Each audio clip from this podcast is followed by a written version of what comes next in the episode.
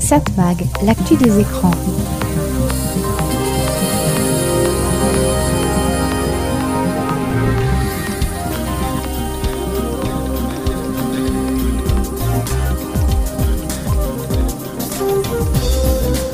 Hello, bonjour, très heureux de vous retrouver. C'est Serge Surpin qui vous propose, comme chaque semaine sur cette fréquence Satmag. Satmag, c'est l'actu des médias, l'actu de la communication, l'actu des écrans. Au sommaire cette semaine, l'ARCOM qui sévit contre Cyril Hanouna et C8. C'est pas étonnant. Cannes, le bilan. Il y a de quoi dire. L'accès à la pornographie aux jeunes, c'est un problème, mais c'est vraiment un problème. Enfin si, on va en parler. Radio France, les podcasts et Patrick Cohen. Euh, voilà, là encore un sujet qui a fait pas mal parler cette semaine et encore d'autres sujets dans ce Satmag, si on en a le temps. Satmag, l'actu des écrans. Et évidemment, on aura de la très bonne musique, pas que des nouveautés, mais pas mal de nouveautés. On commence avec Dua Lipa, Dance the Night.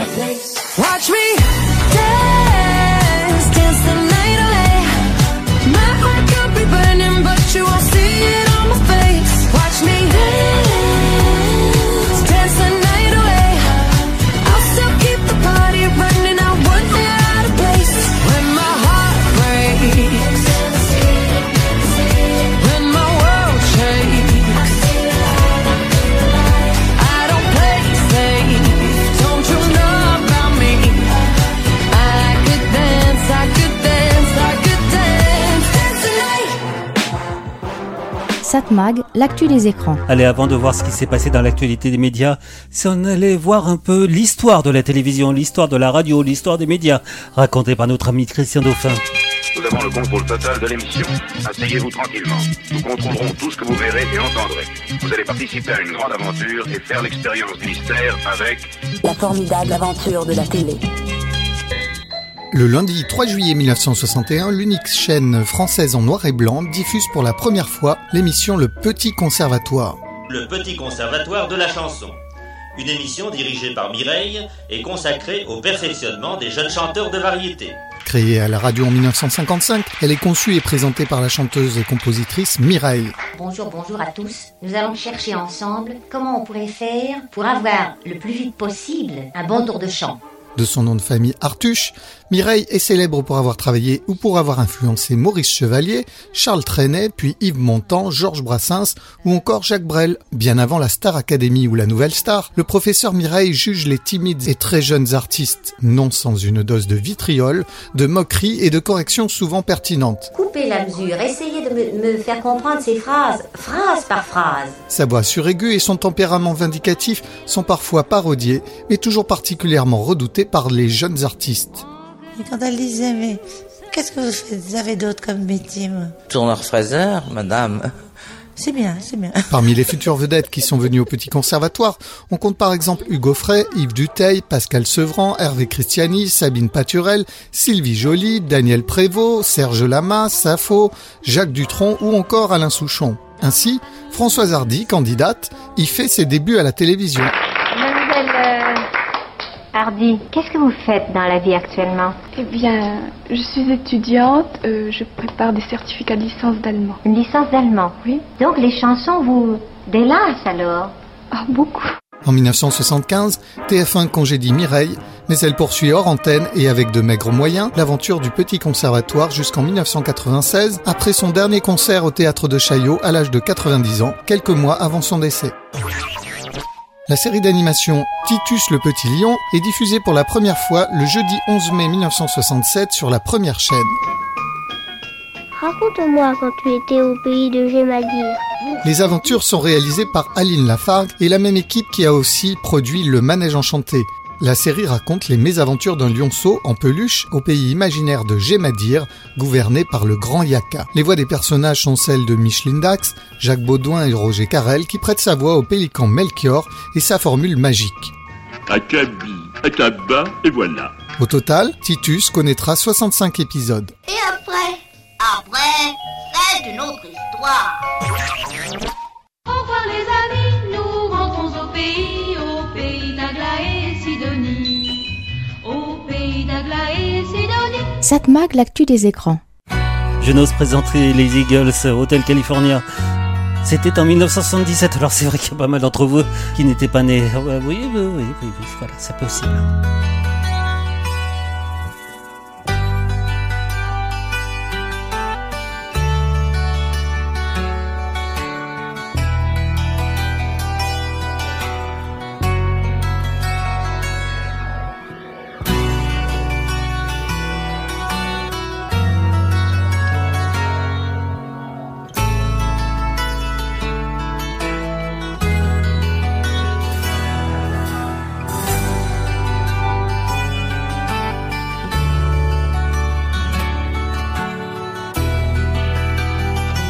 Évidemment, c'est Satmax, c'est toute l'actualité des médias sur cette fréquence.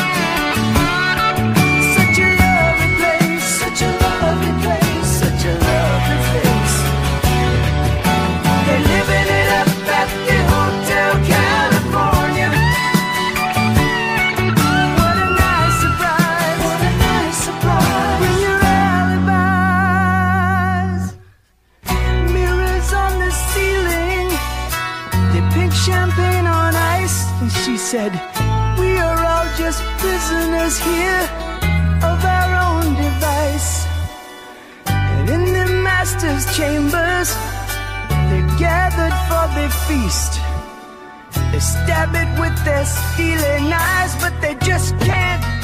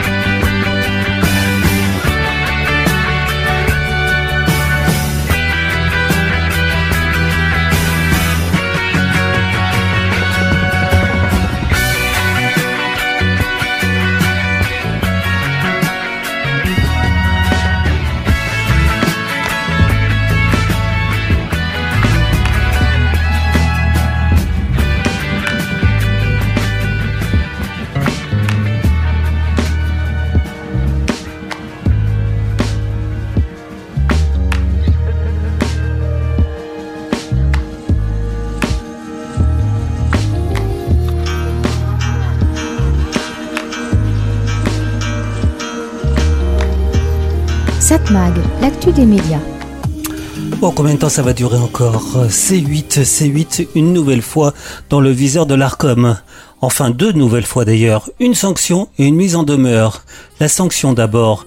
L'ARCOM a prononcé ce mercredi 31 mai une sanction d'un montant de 300 000 euros à l'encontre de la chaîne C8, chaîne du groupe Canal+, pour des propos tenus par l'animateur Cyril Hanouna visant la maire de Paris, Anne Hidalgo, lors d'une émission Ne touche pas à mon poste, diffusée le 5 octobre dernier. Le CSA, pardon, l'ARCOM va très vite maintenant pour prendre des décisions. Dans cette séquence, durant laquelle était évoquée la décision de plusieurs maires de ne pas installer des écrans géants permettant la diffusion de rencontres à l'occasion de la Coupe du Monde de football au Qatar, ni d'ouvrir de fan zone, Anne Hidalgo, qui ne participait pas à l'émission, avait fait l'objet d'attaques nominatives de la part du présentateur. Celui-ci l'a sommé de fermer sa gueule, je, cite, hein, et de chasser les rats la nuit au lieu de dire des conneries. De même, il l'a mise au nombre d'une bande d'abrutis, s'exclamant « Nous fais pas chier », réitérant à plusieurs reprises l'expression « ferme ta gueule », détaillée donc par l'autorité dans son communiqué.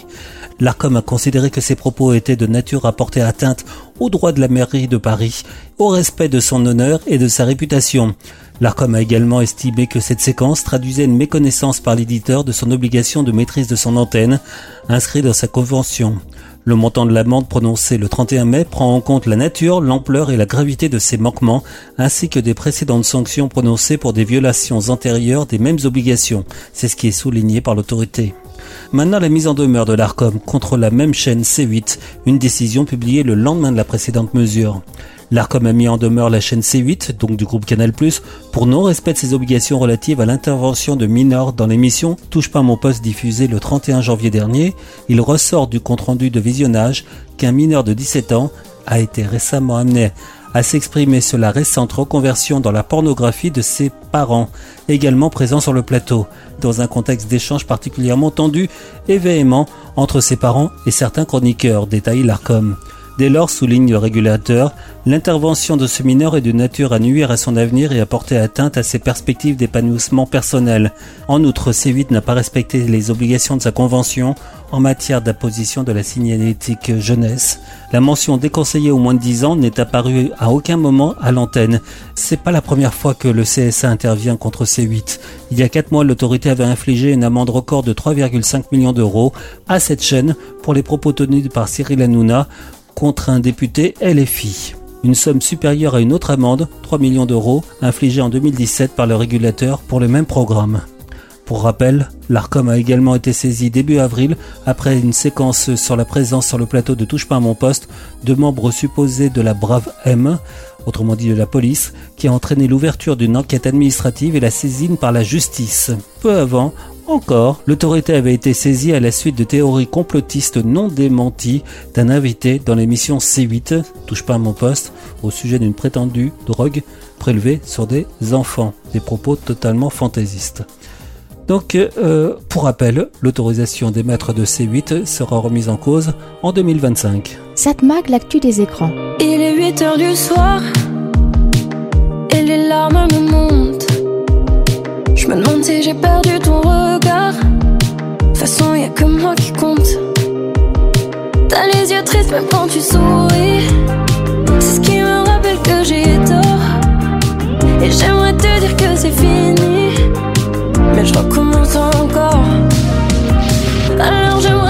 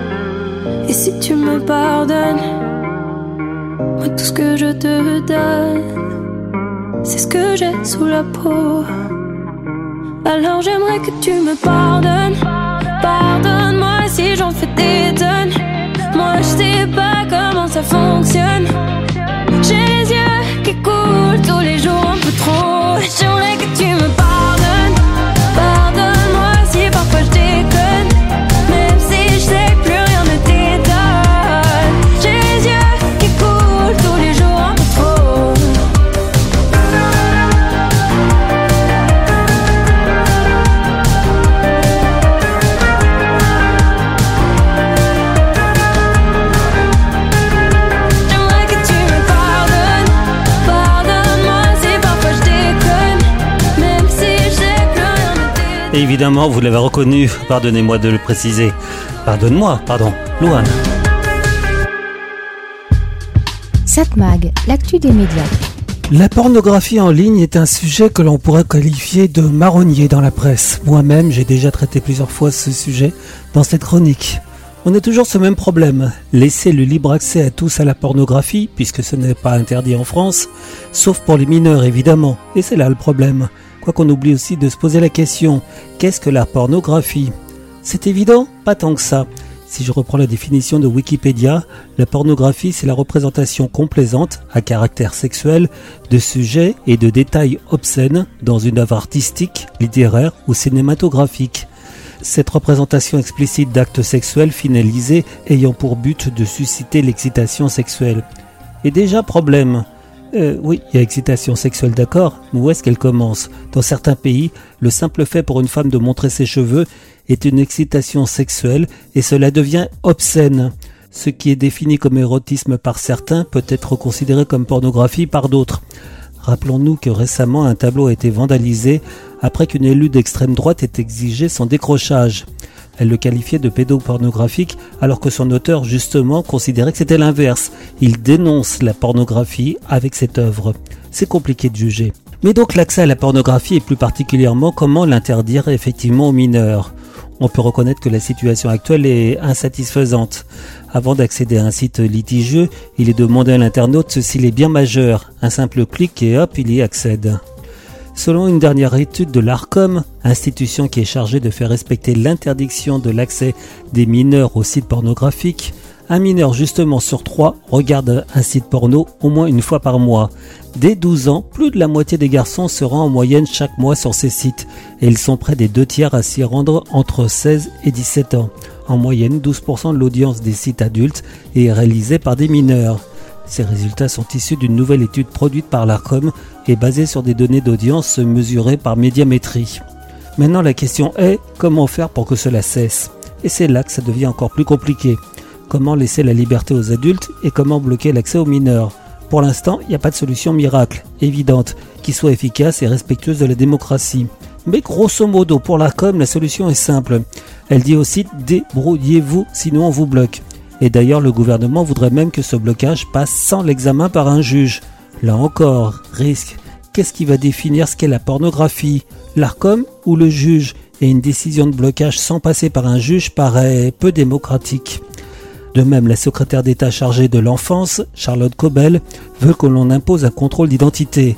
Elle a ainsi déclaré sur France Inter La Louisiane a imposé que la vérification d'âge se fasse par le permis de conduire et bien sûr, Pornhub a développé Pass Trust qui euh, se permet d'adapter entièrement son site en Louisiane. La secrétaire d'État chargée de l'enfance Charlotte Cobel oublie que si on faisait tout comme en Louisiane, on aurait alors l'interdiction de fait de l'avortement, on aurait la peine de mort et autres particularités de cet État qui n'est pas vraiment notre modèle. On rappelle la dangerosité d'avoir à fournir une pièce d'identité ou une carte bancaire un site internet et tous les risques de détournement frauduleux. En fait, il faudrait soit trouver un intermédiaire de confiance, un site neutre et fiable à qui on puisse fournir ces informations, soit mettre en place des filtres obligatoires dans les ordinateurs ou les smartphones qui bloquent ainsi l'accès aux sites répertoriés par l'ARCOM. Et seuls les majeurs pourront débloquer l'accès. Vous allez me dire comment savoir qui est parent ou pas? C'est là encore pas évident mais il existe déjà des sites de certification sécurisés. Et c'est quand même aux parents de faire ce travail. Satmag, l'actu des écrans. You talking shit for the hell of it. Addicted to betrayal, but you're relevant. You're terrified to look down. Cause if you dare, you see the glare of everyone you burn just to get there. It's coming back around. And I keep my side of the street clean. You wouldn't know what I mean. Karma is my boyfriend. Karma is a god. Karma is the breeze in my hair on the weekend. Karma's a relaxing thought. Aren't you envious that for you it's not? Sweet like honey. Karma is a cat.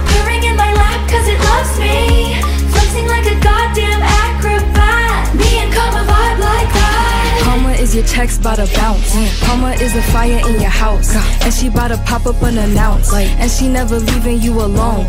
Watch her put your ops on a throne. Got you waving pretty white flags. Feeling for that cash. Thinking it'll save ya. Now you switching up your behavior. It's okay, baby. You ain't gotta worry. Karma never gets lazy. So I keep my head up, my bread up. I won't let her. Promise that you'll never endeavor with none lesser. Ever, ever. I be dragging that wagon. Karma is a beauty. Winning that pageant. Karma is my boyfriend. Karma is a god. Karma is the breeze in my hair on the weekend. Karma's a relaxing thought. Aren't you envious that for you it's not? Sweet like honey. Karma is a cat. Purring in my lap cause it loves me. Flexing like a goddamn acrobat. Me and karma vibe like that. Ask me what I learned from all those years. Ask me what I earned from all those tears. Ask me why so many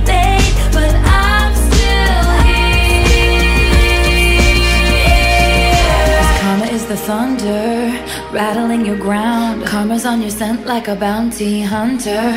And karma's gonna track you down. Step by step from town to town. Sweet like justice, karma is a queen. Karma takes all my friends to the summit. Karma is the guy on the screen. Coming straight home to me. My boyfriend. Karma is my Karma is a god. Karma is the breeze in my hair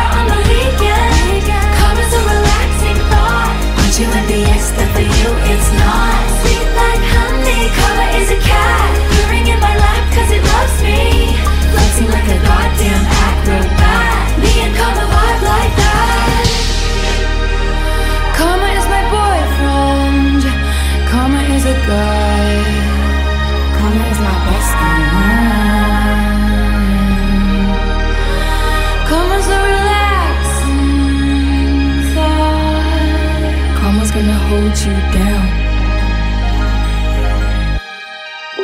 Taylor Swift et Ice Spice, Karma.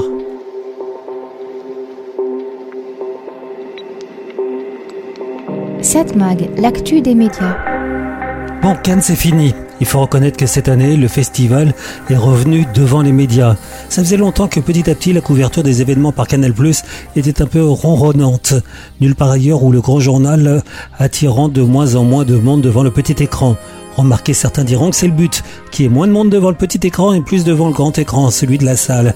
Oui, mais le petit écran devrait permettre de donner envie d'aller en salle. Et à la fin de la période Canal+, c'était vraiment plus le cas. Depuis 2022, France Télévisions a pris le relais et on peut dire que, après une année de rodage, cette couverture en 2023 s'est fait remarquer. Très belles audiences de C'est à sur France 5, présence dans les JT de 13h et 20h avec l'intervention d'Harrison Ford par Laurent Delahousse qui a fait pas mal parler. Sans oublier la couverture par France Info et Culture Box, canal 14 de la TNT.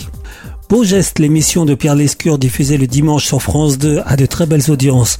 L'audience justement des cérémonies d'ouverture et de fermeture du festival ont atteint des records jamais vus.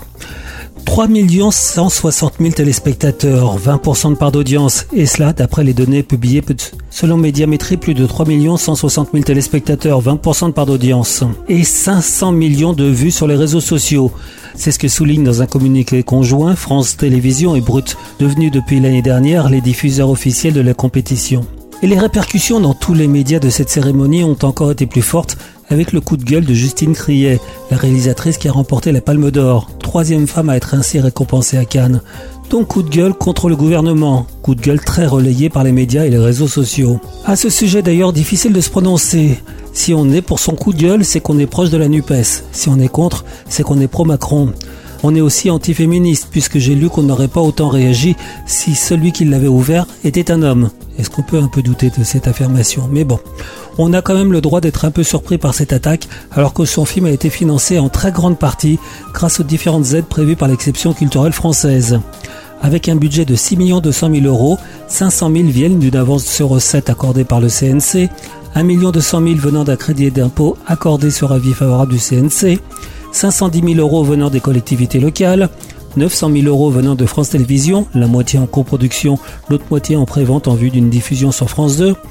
Canal Plus a apporté 1 200 000 euros, 380 000 euros encore venant des distributeurs Inca 2 et Le Pacte, 720 000 euros venant des sociétés de financement d'œuvres, ce qu'on appelle les Sofica, et encore 91 000 euros venant de sociétés de production. Si on fait le total, le financement du film vient donc à 35,7% d'institutions publiques ou même 50,2% si on ajoute les contributions de France 2, une entreprise détenue par l'État. Ce à quoi la réalisatrice dit que ce qu'elle demande, c'est que l'on préserve l'exception culturelle. Elle reproche aussi la marchandisation de la culture. Mais on peut répliquer que la marchandisation qu'elle reproche vient plutôt des producteurs, qui voient pour l'instant un box-office assez faible, même si on tente à revenir à un niveau d'avant Covid. Mais avec plus de recettes pour moins de films, surtout les gros films. On peut aussi se demander où la réalisatrice a vu que la politique actuelle touche à l'exception culturelle, alors que le budget du ministère de la Culture a progressé de plus de 7% cette année, un des rares d'ailleurs à ne pas régresser. Gouvernement qui pour l'instant a préservé l'emploi, avec le quoi qu'il en coûte, maintenu aussi les indemnisations des intermittents. Par contre, pas un mot sur Canal+, l'un des principaux financiers du film. Société qui aide sans se cacher l'expression de certaines extrêmes et même certains complotistes. Pourquoi, une fois de plus, ne rien dire sur Canal+. Peut-être qu'elle a peur de perdre ses futurs financements, et c'est là d'où vient le principal danger pour la culture, sans parler d'un danger pour la démocratie. Satmag, l'actu des écrans. Est-ce que tu m'entends? À force de crier, j'en ai cassé ma voix. Je pense à toi de temps en temps, même si c'est fini depuis longtemps. On me demande qu'est-ce que je te trouve. Qu'est-ce que tu veux que je leur dise? Je suis sous ton emprise. Mmh. Tu m'as fait du mal, je te pardonne. Entre toi et moi, y'a qu'une parole. Demande-moi et je te donne.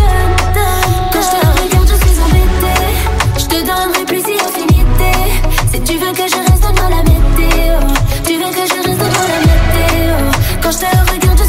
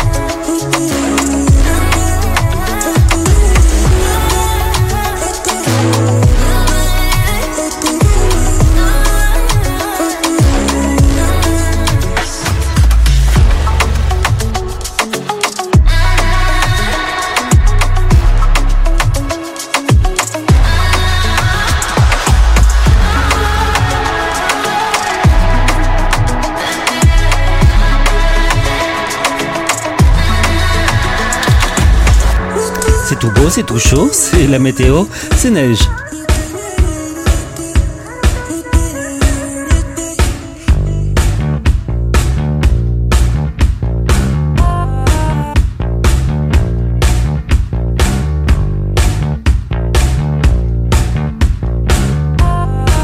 Satmag, l'actu des écrans. On est assez fort en France pour imaginer des solutions qui n'existent pas ailleurs. Dès qu'une nouvelle technologie arrive, il faut qu'on la teste, qu'on réfléchisse, qu'on fasse des brainstorming qui souvent ne mènent pas à grand chose ou ne font que retarder les évolutions. On veut faire à notre manière et surtout ne pas examiner ce qui marche et ce qui ne marche pas ailleurs. Ou alors penser qu'à notre seul niveau, en France, on puisse réguler quelque chose de mondial. Je pense évidemment à Internet. Les yaka faucons, euh, on est des spécialistes pour en avoir. hein. On constate des défauts, défauts qui très souvent viennent d'un refus de pousser à une régulation européenne, et donc on imagine des solutions bien franco-françaises qui n'ont aucune chance de fonctionner. Une nouvelle fois, le gouvernement veut tenter de réguler Internet. Avec une nouvelle loi, il veut sécuriser l'espace numérique. Il est envisagé de mettre en place des filtres anti-arnaque, pourquoi pas, bannir les cyberharceleurs, c'est bien, bloquer les sites de propagande, pourquoi pas non plus, et bloquer aussi des sites pornographiques qui ne respecteraient pas la loi en termes de protection des mineurs, et cela en bloquant efficacement l'accès. Sur le papier donc, pourquoi pas? Mais dans les faits, est-ce qu'on a une chance que ça marche en agissant qu'au niveau français? On a vu que les grandes évolutions pour protéger les internautes sont venues de la Commission ou du Parlement européen, comme la loi RGPD qui protège les données des internautes. Enfin, une loi que beaucoup de pays non européens nous envient. Revenons sur la protection des mineurs et la volonté de leur interdire effectivement l'accès aux sites pornographiques. Oui, on sait qu'aujourd'hui les sites pornographiques ne sont pas bien protégés. Il y a un blocage, si on peut appeler ça blocage. Dès qu'on entre sur le site, il faut certifier qu'on est majeur. Un clic ou deux, et hop, on y accède. Pas normal, affirme-t-on un peu partout. Il faut bloquer les sites qui ne vérifient pas efficacement l'âge des internautes. Et comment? Eh ben là c'est le problème. On n'a rien trouvé qui soit efficace sans risque, ou on n'est pas à donner des données sensibles à n'importe qui, et qui ne soient pas contournables par un simple VPN. À ne tienne, on va trouver rapidement une solution, affirme le gouvernement, qui veut donc, par la loi, que l'ARCOM ex-CSA puisse interdire purement et simplement des sites qui ne respecteraient pas la loi. Et là, on se dit que ça va loin, trop loin. Il y a un projet de loi qui prévoit que l'ARCOM puisse décider des blocages qui sera alors effectif sans avoir besoin de passer par un juge. Une décision de blocage sans passer par un juge Ça semble irréel. Comme dirait l'autre, c'est la porte ouverte à toutes les fenêtres, la porte ouverte à tous les abus. Déjà la question, qu'est-ce qu'un site pornographique? On a vu récemment des associations et même des partis politiques demander l'interdiction d'exposition d'œuvres qu'ils considèrent comme pornographiques. Certains tentent même de détruire des œuvres qui leur déplaisent. Alors est-ce à l'ARCOM de décider ce qui est pornographique ou pas? Sur quels critères? Vous allez me dire qu'ils sont évidents? Bah non, c'est pas si évident. En plus, le curseur qui fait que quelque chose est pornographique ou pas change selon les époques. Qu'une autorité puisse décider de ce qui est pornographique ou pas et ensuite puisse bloquer sans passer par un juge semble très dangereux pour la démocratie. Il faut d'abord que la loi décide ce qui est pornographique ou pas et ensuite que la justice fasse son travail. Mais il ne faut pas que l'ARCOM décide sans justice. On a vu d'ailleurs des présidents de l'ARCOM qui avaient une conception plutôt conservatrice de la moralité. Ils auraient pu ainsi bloquer des sites que d'autres considéreraient comme pas vraiment pornographiques. En qu'ensuite on considère que la justice n'aille pas assez vite, là c'est un problème plus vaste. Mais attention au risque d'abus. Satmag, l'actu des écrans.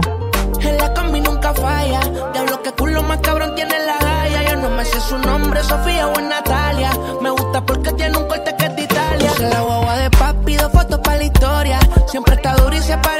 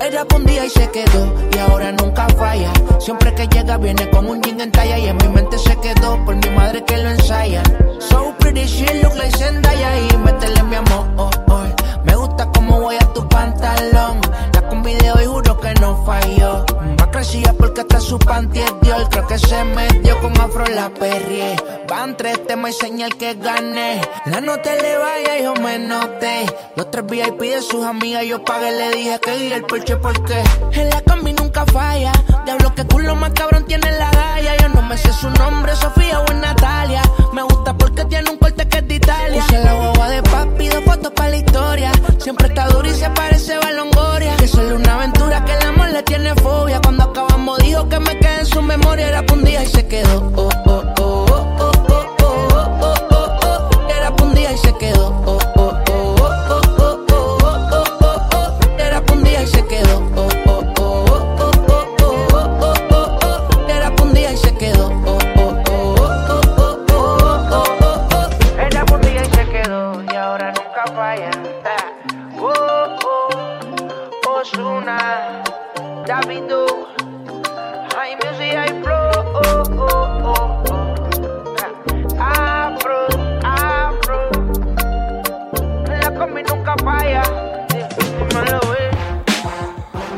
Satmag, l'actu des écrans. Les chiffres d'audience de la TNT pour le mois de mai 2023 ont été publiés. Ce sont des chiffres comme d'habitude mesurés par médiamétrie.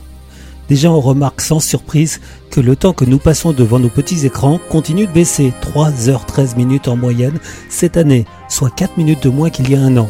Mais ça c'est donc une moyenne pour tous les téléspectateurs de plus de 4 ans. Si on affine un peu les chiffres, on remarque que les plus âgés, les téléspectateurs de plus de 50 ans, ben ils regardent beaucoup plus la télévision, en moyenne 5 heures 8 minutes par jour. Soit une minute de plus qu'il y a un an. Eh oui. A l'inverse, les plus jeunes, les 15-34 ans, ne regardent la télévision que 1h16 minutes par jour, soit 7 minutes de moins qu'il y a un an. Il ressort donc que les Français regardent moins la télévision, sauf les personnes les plus âgées. Bon, cela dit, on devient tous plus âgés, enfin on l'espère. Donc euh, peut-être qu'on regardera plus la télévision en vieillissant. Bon, cela dit, on n'est pas très surpris. Les plus jeunes regardent plus les réseaux sociaux et les plateformes. Plateformes qui désormais proposent des formules avec publicité. Formules qui se révèlent être plus rentables pour les plateformes que les formules sans publicité. En tout cas, pour les formules les moins chères. On rappelle que le fait d'avoir de la publicité sur les plateformes va faire qu'on va avoir enfin des sondages d'audience pour la vidéo à la demande, pour que ces fameux annonceurs sachent exactement où est-ce qu'ils investissent, où est-ce qu'ils mettent leur argent. Ça va changer des audiences assez peu précises, annoncées par les plateformes elles-mêmes aujourd'hui. On n'y comprend pas grand-chose. Le plus souvent, on y parle d'heures de visionnage, du nombre de personnes qui ont commencé à regarder un programme. On ne sait pas trop ce qui est réellement regardé. Donc ça, ça va prochainement changer. Évidemment, on revient aux chiffres, TF1 reste la première chaîne de France, la plus regardée, 18,7% de part d'audience en mai 2023. C'est étonnamment la chaîne qui progresse le plus cette année, plus 0,7 points. France 2 est à 15%, stable sur un an. France 3 à 8,6%, c'est la chaîne qui a le plus perdu sur un an, moins 0,7 points. C'est aussi la chaîne qui devrait le plus évoluer dans les prochaines semaines, dans les prochains mois, en devenant encore plus régionale ça risque d'entraîner des petits problèmes syndicaux, mais ça on en reparlera. M6, 8,6% de part d'audience, en baisse de 0,3 sur un an. C'est assez inquiétant pour la 6, hein, qui perd petit à petit. France 5, 3,4% en baisse de 0,2 points. Pas terrible les audiences d'Arte, 2,6%, une perte de 0,4 points sur un an. Du côté de ce que l'on appelle les TNT, C8 est juste devant TMC, C8 3,2, TMC 3,1. Mais cette dernière progresse un peu plus vite que sa concurrente plus 0,2 pour TMC, plus 0,1 pour OC8. Ce qui ressort aussi dans ces chiffres d'audience pour mai 2023, c'est que les 4 chaînes d'information de la TNT représentent 8% de l'audience de la télévision. C'est à peu près stable sur un an, mais on observe de grosses évolutions. Si BFM reste en tête avec 2,9% de part d'audience, elle a perdu 0,2 points sur un an, chiffre qui s'explique par une actu assez calme en ce mois de mai 2023. Même constat pour France Info à 0,7% et qui perd 0,1 point. Même constat car elle dépend elle aussi de l'actualité. CNews 2,2%, à l'inverse, elle progresse, plus 0,1 point sur un an. Il est vrai que cette chaîne est plus orientée débat que info. Enfin, la grande gagnante pour ce mois-ci, c'est LCI, qui désormais est au même niveau que CNews, 2,2%. Elle progresse de 0,3 points sur un an. LCI qui a choisi de se recentrer sur la guerre en Ukraine. Sujet évidemment fort, un choix judicieux. Si on regarde les résultats par groupe, France Télévisions est toujours en tête, 27,7%. Mais le groupe public perd un point sur un an. C'est étonnant parce que généralement on avait constaté que le groupe France Télévisions avait tendance à progresser, pas, pas ce mois-ci. Groupe TF1 27%, lui en progression de 1,1 point sur un an. Groupe M6 13,2% en baisse de 0,4 sur un an. Groupe Canal 7,9% en progression de 0,3 points. Next Radio 6,8% stable. Voilà, c'était donc les chiffres d'audience de la TNT pour le mois de mai 2023, des chiffres mesurés par Médiamétrie. Satmag, l'actu des écrans. Vivre sous l'équateur du Brésil, entre Cuba et Manille. À l'heure d'été, c'est facile. Hmm, Prends-moi la main, viens danser.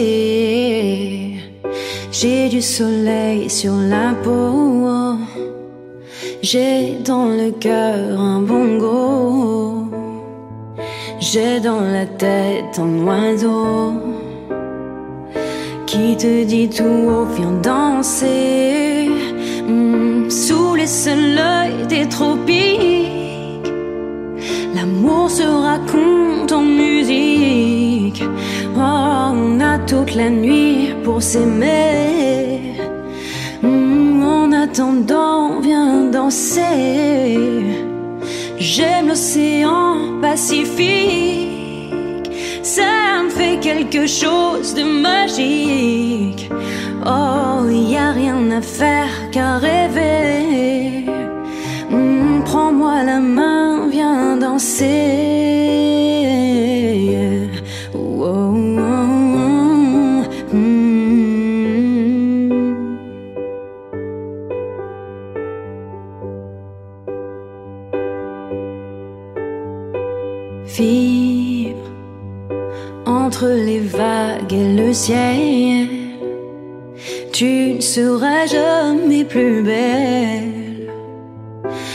Cette chanson qui t'appelle. Hmm, Prends-moi la main, viens danser. J'ai dessiné sur ta peau un palmier au bord de l'eau. Qu'est-ce qu'on est bien, tout est beau. La famille fa sol do vient danser sous les sunlights des tropiques. L'amour se raconte en musique. Oh, on a toute la nuit pour s'aimer. Hmm, en attendant, viens danser. J'aime l'océan Pacifique. Ça me fait quelque chose de magique. Oh, y a rien à faire qu'à rêver.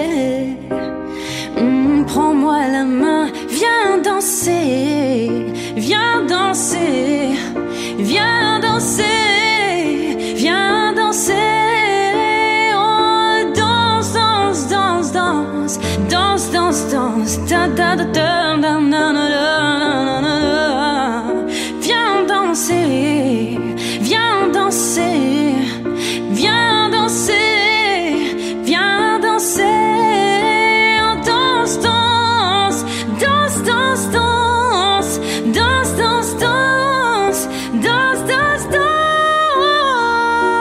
Vous avez reconnu cette reprise du titre de Gilbert Montagnier, Les Sunlight des Tropiques, là, un rythme beaucoup plus cool. Janie.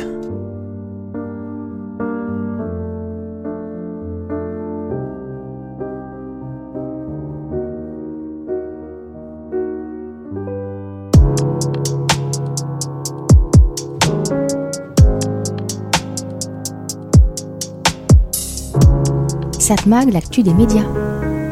Bon, on va jeter un coup d'œil comme chaque semaine dans cette mag sur l'audience de la télévision la semaine dernière. Autrement dit, pour la période du 22 au 28 mai. Ce sont les audiences de la TND, évidemment, mesurées par médiamétrie et analysées en collaboration avec nos confrères de Satellifax. Déjà, on remarque que la durée d'écoute individuelle, autrement dit le temps que vous passez devant la télévision, elle diminue encore de 13 minutes. Elle est à 3 heures. Je sais, ça fait longtemps que c'est pas descendu aussi bas. TF1, TF1 18,9%, TF1 gagne 0,1 point. La journée est en baisse, l'accès se recule aussi. Sept soirées sont à la hausse par contre sur TF1, dont jeudi soir avec la série HPI. Tiens, c'est pas étonnant. France 2 stable à la baisse, hein. une petite baisse de 0,1 point. France 2 est à 14,6% de part d'audience. La journée et l'accès sont en progression de 0,8 points, notamment grâce au jeu Chacun son tour et n'oubliez pas les paroles. Par contre, le prime time est en chute de 1,2 points. La chaîne régresse sur 5 soirées dont Envoyé spécial. Jeudi, la série Tropique Criminel a été moyennement regardée. Vendredi, le film Le Mystère à Saint-Tropez, pas terrible non plus. France 3, 8,3% de part d'audience. Une baisse de 0,3 points. La journée monte grâce au programme de jeux comme Duel en famille et Slam. L'access reste stable à la baisse. Oui, autrement dit, c'est à peu près stable. Le prime time recule, de, bah, recule pas mal, hein, 1,4 points. M6, oula, très bas, 7,9% de part d'audience, moins 0,2 cette semaine. La journée est en baisse, notamment avec une perte d'un point pour le 12,45. L'access aussi en baisse. Le prime time progresse de 0,3 points grâce à 4 soirées en hausse, dont Marié au premier regard. Lundi Top Chef euh, pas trop mal, plus 1,8 points. Mercredi Cauchemar en cuisine, pas trop mal, plus 3 points. À noter France 5, 3,6% en progression de 0,2 points. Arte stable, 2,5% dans ce que l'on appelle l'agrégat TNT. C8 en retrait par rapport à la semaine précédente. Elle reste en première place avec 3,5% de part d'audience. Elle affiche la plus forte progression de la semaine, plus 0,5 points. Bien qu'elle gagne 0,1 point, TMC passe en seconde position, 3,2% de part d'audience. W9 stable, clôt le podium, 2,2% de part d'audience. Voilà, c'était donc les audiences à la TNT la semaine dernière pour la période du 22 au 28 mai, des chiffres publiés par Médiamétrie et analysés en collaboration avec nos confrères de Satellifax. Satmag, l'actu des médias. Dites-moi si je dors ou si je suis bien là. Je ferme les stores, cherche la lumière en moi. Dans mon corps, il doit bien y avoir ça. Dites-moi si on ne m'aime plus tant que ça. Ici la haine tue, putain, je ne comprends pas. Pourquoi moi je leur sers d'appât? Je partirai quand ça sera plus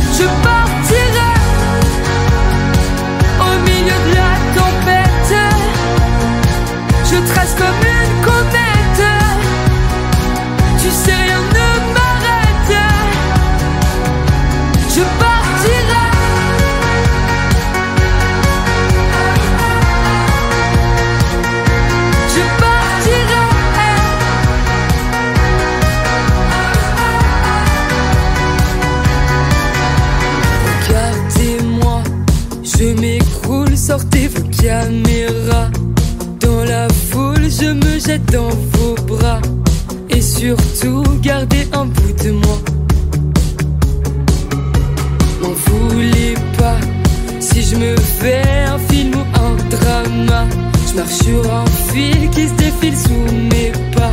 Cherche un endroit, un toit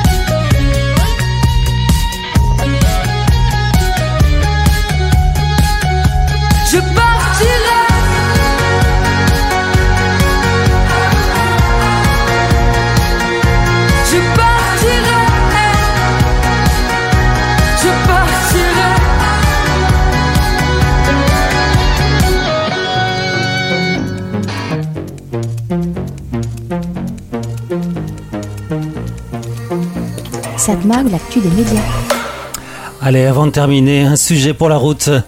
Le retour de Plus belle la vie, c'est possible, mais dans une version plus courte. Alors que France Télévisions a arrêté la diffusion du feuilleton quotidien Plus belle la vie, produit par Newen Studio Group TF1, et que l'épisode final a été diffusé le 18 novembre dernier après 18 ans d'antenne sur France 3, et qu'un projet de reprise du feuilleton est porté par un collectif de 300 personnes, donc le 18 mai, Closer euh, allumait l'espoir d'un possible retour à l'antenne de la série de France 3, mais cette fois-ci sur TF1. Selon les informations de Closer, Newan, le producteur de Plus belle la vie, est bien en train d'imaginer une nouvelle existence au programme. Il y a deux semaines, la société présentait ainsi à la mairie de Marseille une déclinaison du feuilleton dans une version plus courte peut-être resserré sur une quinzaine de minutes. Information qu'a confirmé la mairie de Marseille. Mais pour l'instant, euh, no comment du côté de TF1. Euh, si c'était fait, en tout cas, l'idée de retourner à la Belle de Mai est en tout cas bien avancée avec la possibilité de reconstruire des décors. Les scénaristes seraient déjà au boulot, selon Closer. Oui, enfin c'est Closer qui sort l'info. Mais pourquoi pas? Qu'est-ce que vous en pensez? Satmag, l'actu des écrans.